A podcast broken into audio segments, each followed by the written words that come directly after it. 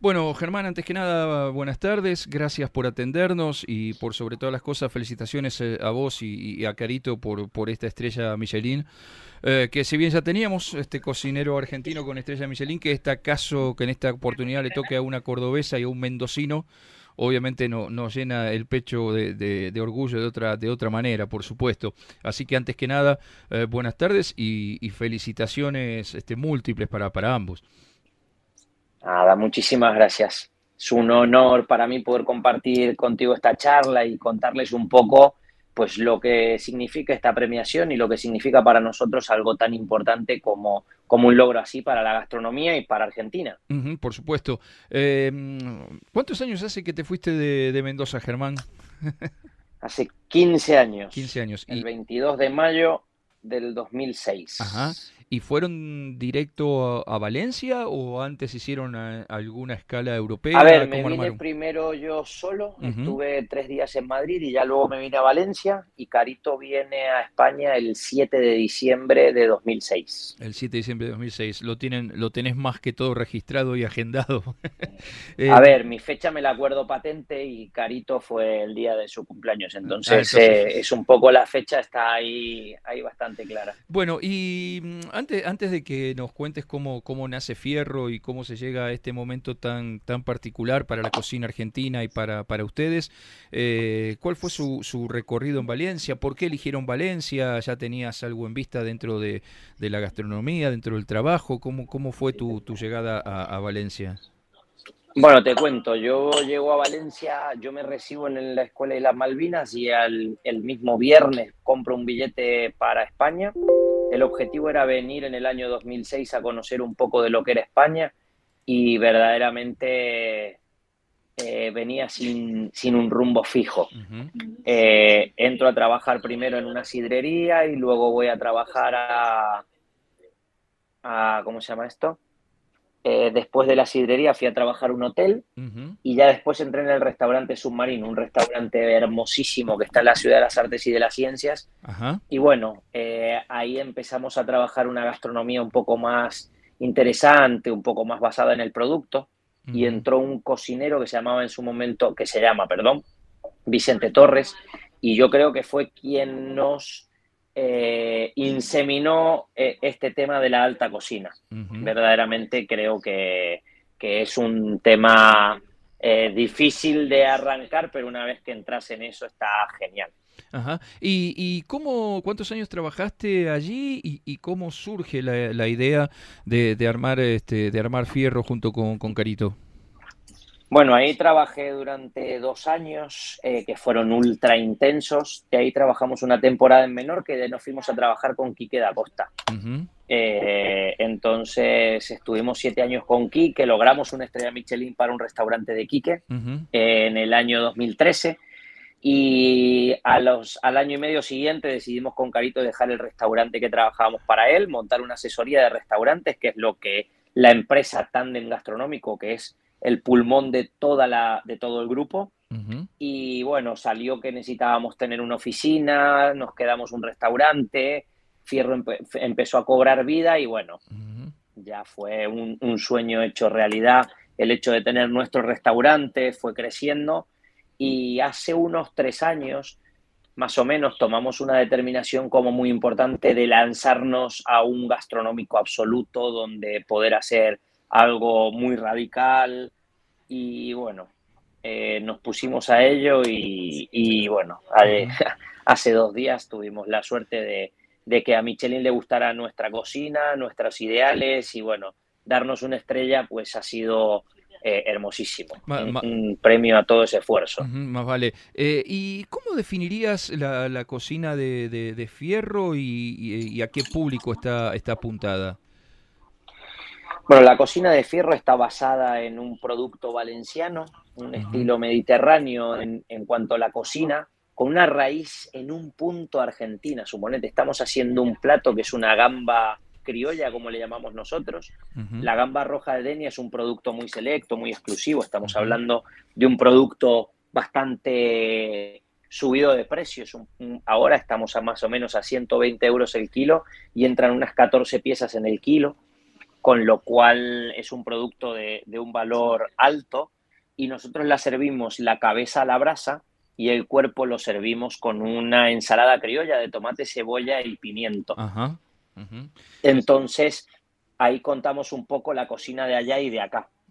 Claro. Es eh, un poco, la comida es muy sincera, somos, somos muy claros en cuanto a nuestra gastronomía y representa mucho lo que somos, tanto Carito como yo. Eh, y esa, esa representación o esa, mm, esa gastronomía, eh, ¿cómo, cómo, cómo crees que la fueron construyendo ustedes en el tiempo? Desde la salida de, o tuya, mejor dicho, de la Escuela Islas Malvinas, mm, si quieres me contás dónde estudió Carito y cómo, cómo llegó a la gastronomía, pero ¿cómo sentís que la fuiste construyendo en el tiempo esa, esa gastronomía que hoy es de excelencia como para llegar a, a una estrella Michelin? Yo creo que, como se dice, eh, comiendo, comiendo y comiendo y comiendo y comiendo y comiendo y comiendo muchos miles de euros al año en inversión gastronómica, en comer en muchos restaurantes, en viajar solo para comer. Hay una anécdota que salimos de un restaurante el otro día, bueno, el otro día, hace ya como cuatro o cinco años, no, perdón, más, es que se me va a veces la cabeza y salimos de trabajar a la una de la mañana, agarramos el auto, empezamos a conducir porque teníamos al otro día una reserva en Mugaritz, un restaurante que está en el País Vasco y son unas siete horas de viaje. Y como a las tres horas de viaje estábamos muertos, eran las cuatro de la mañana, paramos el coche, dormimos un ratito y a las siete volvimos a agarrar el coche, llegamos ahí, comimos, nos tomamos unas copas de champán y agarramos el auto a las 6 de la tarde y nos volvimos directo para casa. Es decir, son cosas que, estas locuras que uno hace por lo que le gusta, que es comer y poder crear cocina es increíble, verdaderamente. Pero creo que la manera de formarme ha sido en los mejores restaurantes de Europa, sobre todo en España, y comiendo muchísimo, comiendo muchísimo. Eh, digo, a veces el, me gusta esa definición de comiendo, comiendo, comiendo, porque uno eh, digo, es como que le va, a gustar, le va buscando la vuelta a través de, los gustos, de los sabores y de sus propios gustos y sabores a lo que van haciendo los otros, ¿no? Y a partir de allí también ir encontrando tu, tu propio camino por ahí, viendo, bueno, mira, esto me parece que, esto nos gusta, esto podemos andar, eh, después quizás cruzar eso con cómo le va con el público a ese que vos elegiste y te pareció que era un, buen camino. Digo, es, es una construcción muy personal, pero donde también hay mucho de, de conocimiento conocimiento y de estudio y desarrollo, ¿no? Sí, a ver, totalmente. Para cuando yo le llamo la biblioteca del sabor. Yo creo que uno cuando come eh, va guardando ciertos sabores. Yo hay cosas que me puedo acordar a lo que sabía. Sé que suena un poco loco, pero cuando a veces yo digo, no, mira, suponete, nosotros servimos una empanada en, dentro de nuestro menú que le llamamos Justina por honor a mi mamá y es el único plato 100% argento que hacemos. Es decir, es una empanada de toda la vida, masa casera, carne picada, cuchillo, eh, cebolla, todo el tema. Y verdaderamente para mí es muy, muy lindo el poder hacer un honor en vida a, la mujer que me enseñó a cocinar. Y, el hecho es que, que, cuando yo pienso en algo, o, o hay días que las pruebo, y cuando metes el primer bocado se te viene un poco el hecho de, de, que me hace acordar a cuando comía en casa. Eh, claro. Entonces, es como que el punto de, recuerdo cuando uno come eh, es increíble. Es decir, cuando probé este plato que sabía tal, es pensarlo y tal vez poder tener qué matices tenía de acideces, de sabores, y verdaderamente es súper súper gratificante, aunque a veces también súper difícil, porque te querés acordar de todo y hay veces que se van cambiando ciertas cosas. Seguro. Eh, ¿Y mm, a, qué público está apuntado Fierro? Yo creo que Fierro está apuntado a todos los públicos. Cuando hablamos es un precio elevado porque el menú está ahora en 95 euros más bebida, con lo cual estamos en un ticket de unos 130 euros. Eh, es un ticket elevado, pero no es un ticket prohibitivo creo que hay una frase que es que todos nos gastamos el dinero en algo. Hay quien se compra un reloj, hay quien va a jugar al golf, hay quien... Y siempre hago la misma pregunta. ¿Una Ferrari cuesta un millón de euros pero es un coche que está hecho a mano por 40 personas, único, pintado para vos. Es mucho dinero, caro o barato, no sé si es. Y no está para todos los públicos, pero verdaderamente eh, nosotros tenemos muchísima, muchísima gente que viene o que ahorra tres meses para poder venir al restaurante. Para nosotros es una obligación que ellos tengan la mejor comida de su vida, porque sabemos que hay gente que trabaja mucho para poder llegar a eso y también sabemos que hay gente que, lo disfruta y viene y lo paga. Yo he pagado restaurantes en los que he pagado tal vez 300 euros por comer y me ha parecido que la experiencia superaba muchísimo ese dinero. Entonces, eh, nosotros intentamos ser muy, eh, quiero que la palabra se entienda bien, comerciales porque intentamos que sea un sabor para todos los públicos. No es un, nuestro restaurante no es una cocina de entendidos, es una cocina de disfrutones. Ajá, está, bien. ¿Y, qué capacidad tienen? ¿Cuánto, ¿Cuántos cubiertos trabajan? ¿Cómo trabajan? ¿Trabajan todos los días? Nosotros abrimos con una mesa para 12 personas cuando abrimos el restaurante la primera vez, hace seis años, y por la pandemia tuvimos que dividir esa mesa en pequeñas mesitas. Entonces, ahora tenemos cuatro mesas eh, y la capacidad son 12 personas. Las mismas 12 personas que teníamos antes, las tenemos divididas en cuatro mesas por una cuestión de distancia y por una cuestión de todo esto del COVID que se ha puesto complicado. y, y, esa es la capacidad. Eh, y nosotros abrimos los miércoles para las comidas, los jueves para las comidas y los viernes y los sábados comida y cena y comida y cena.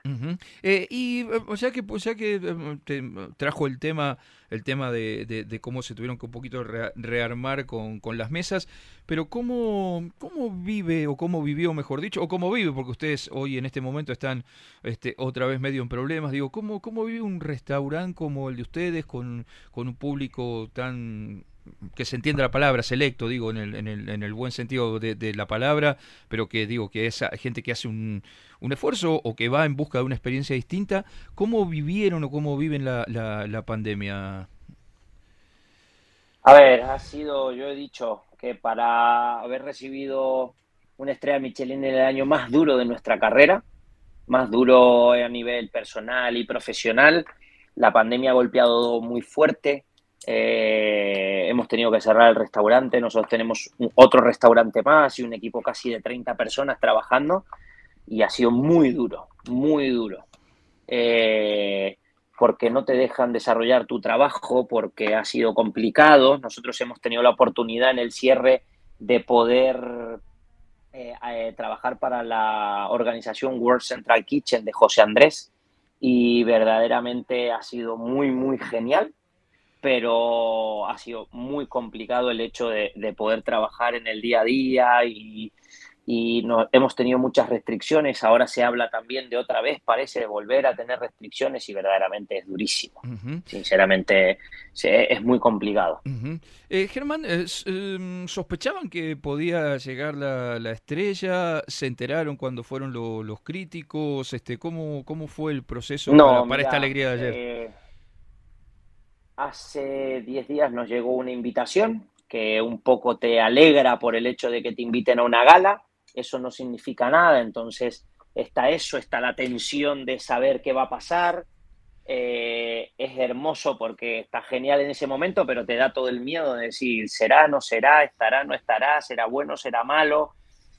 Y, y a ver, yo siempre digo lo mismo, el otro día me preguntaban, ¿se trabaja para obtener ese premio? No, a ver, esto es como, como un Martín Fierro, como un Oscar, como, como la Copa del Mundo. Uno no trabaja solo para, para eso, pero todos queremos estar en la selección de Argentina, todos queremos tener un Oscar, todos, porque es que el que hace su trabajo con pasión y se dedica a ello, eh, estar en, la Champion, como le digo yo, porque estar en, Michelin es la Champion. Es decir, eh, yo el, el martes por la noche, mira, se me ponen los pelos de punta. Cuando nos pusieron la chaquetilla y de repente mirás para adelante, están tus ídolos enfrente. Es decir, están los que tienen dos, los que tienen tres estrellas, están los que hemos ido a comer, los que, los que verdaderamente son los que marcan e, e, ese, ese listón tan alto de la gastronomía mundial, estamos hablando.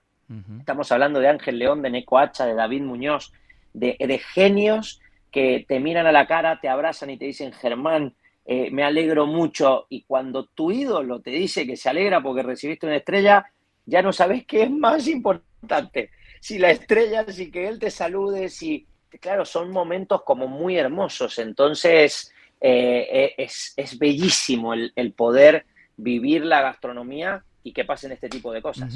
Eh, tengo entendido, no sé, por ahí estoy errando el dato, pero no, no hay eh, muchas, este, obviamente esto compartido con, Carito, no hay muchas mujeres que hayan recibido una, una estrella, ¿no? Siendo cocineras y propietarias, eh, no. Nosotros cuando lo logramos hace 10 años, fue la primera vez que lográbamos una estrella, era el restaurante de Quique da Costa. Entonces, no teníamos muy claro cómo estaba el tema. Hemos estado investigando un poco porque la jefa de cocina de Mauro Colagreco es argentina. También. Entonces, no teníamos muy claro ahí. Y bueno, y nos hemos documentado un poco y hemos encontrado que yo era el primer mendocino. Claro, eso sí, eso seguro. Eso seguro. De Río Cuarto, porque de Río Cuarto está también Pablo Airaudo, claro. que le han dado dos estrellas. Y cordobés está también Mauricio eh, Giovannini, que él tiene Mesina Restaurante. Y, y, claro, cuando me puse a investigar un poco, le digo, che, Lobrenco, no hay ninguna argentina. Y claro, cuando de repente ves algo como eso, decís, madre mía, porque crear historia eh, eh, es emocionante, es muy lejos, estamos muy lejos de la familia, estás muy lejos de, de todo. Y entonces esto es como que te acerca un poco a, tu tierra.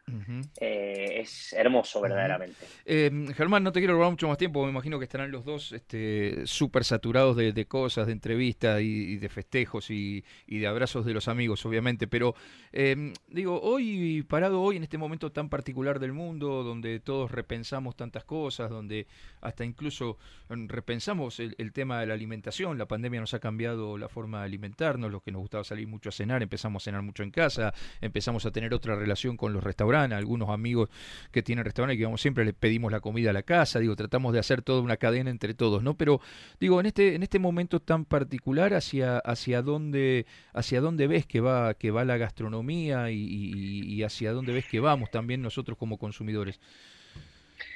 A ver, yo creo que el, cambio alimenticio va a ser así. Creo que tenemos que valorar algunas algunas, que algunas cosas van a cambiar. Suponete, acá en España el delivery no era tan potente. Yo, yo tengo bastantes años, eh, tengo 40 años y me acuerdo que hace 30 años yo el delivery en Argentina era muy normal. Acá en España no era muy normal el delivery. Es decir, lo tenían tres o cuatro, una pizzería, un este, pero muy poca gente. Y, hoy es una tendencia. Sí estoy convencido que quedarán los mejores. En cuanto a restaurantes de alta gama para vivir una experiencia que darán los mejores, eh, me encantaría poder ser parte de ellos para poder continuar en lo que es alta cocina.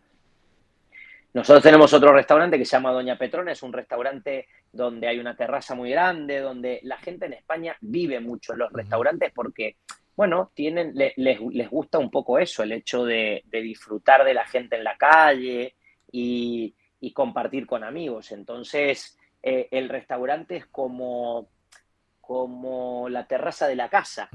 Entonces, para ellos es muy normal el hecho de eh, compartir y, socializar en el restaurante. Yo creo que hay un gran tema en, en, España, bueno, en Europa en general, que es socializar en un restaurante. Entonces, eh, creo que eso va a ser muy difícil que cambie. La pandemia ha traído grandes problemas, nos hemos tenido que cerrar, hemos tenido que hacer, que poner, que esto, pero verdaderamente creo que, continuaremos, continuaremos. Yo estoy buscando una línea de delivery, pero no logro todavía lo que yo quiero y, creo que es difícil el delivery. Creo que es muy complicado. Para, una muy complicado. para una gastronomía como la de ustedes, eh, obviamente el delivery es complicado, ¿no? Porque no es nada más que que la, que la comida, que es una, mm. una de las experiencias, pero eh, en la gastronomía de ustedes, en la alta cocina, la experiencia es mucho más completa que la comida solamente, ¿no?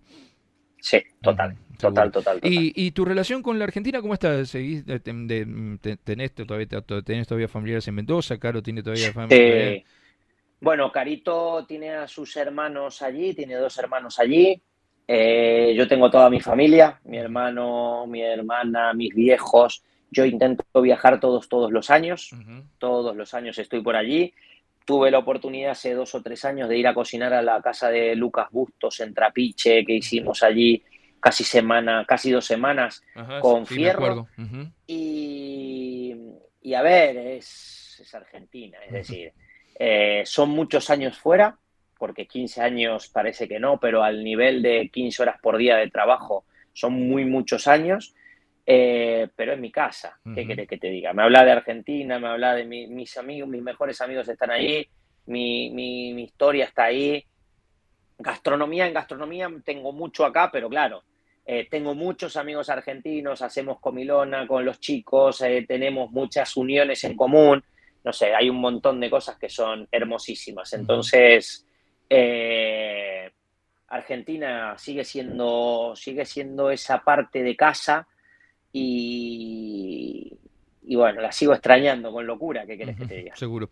Eh, Germán, eh, te, dejamos seguir este, trabajando, ha sido un verdadero un placer charlar contigo, el orgullo de, tener un, un, coterráneo que haga historia, ¿sí? primer mendocino en recibir una estrella Michelin, eso no te lo va a sacar nadie ya, al igual que la estrella y la, y la chaquetilla, y a, y a no le va a sacar nadie ser la primera mujer propietaria y cocinera en recibir también una estrella Michelin, así que nada, ya hicieron historia, ahora a, seguir, a seguir construyendo, es lo es lo que queda por delante, ¿no?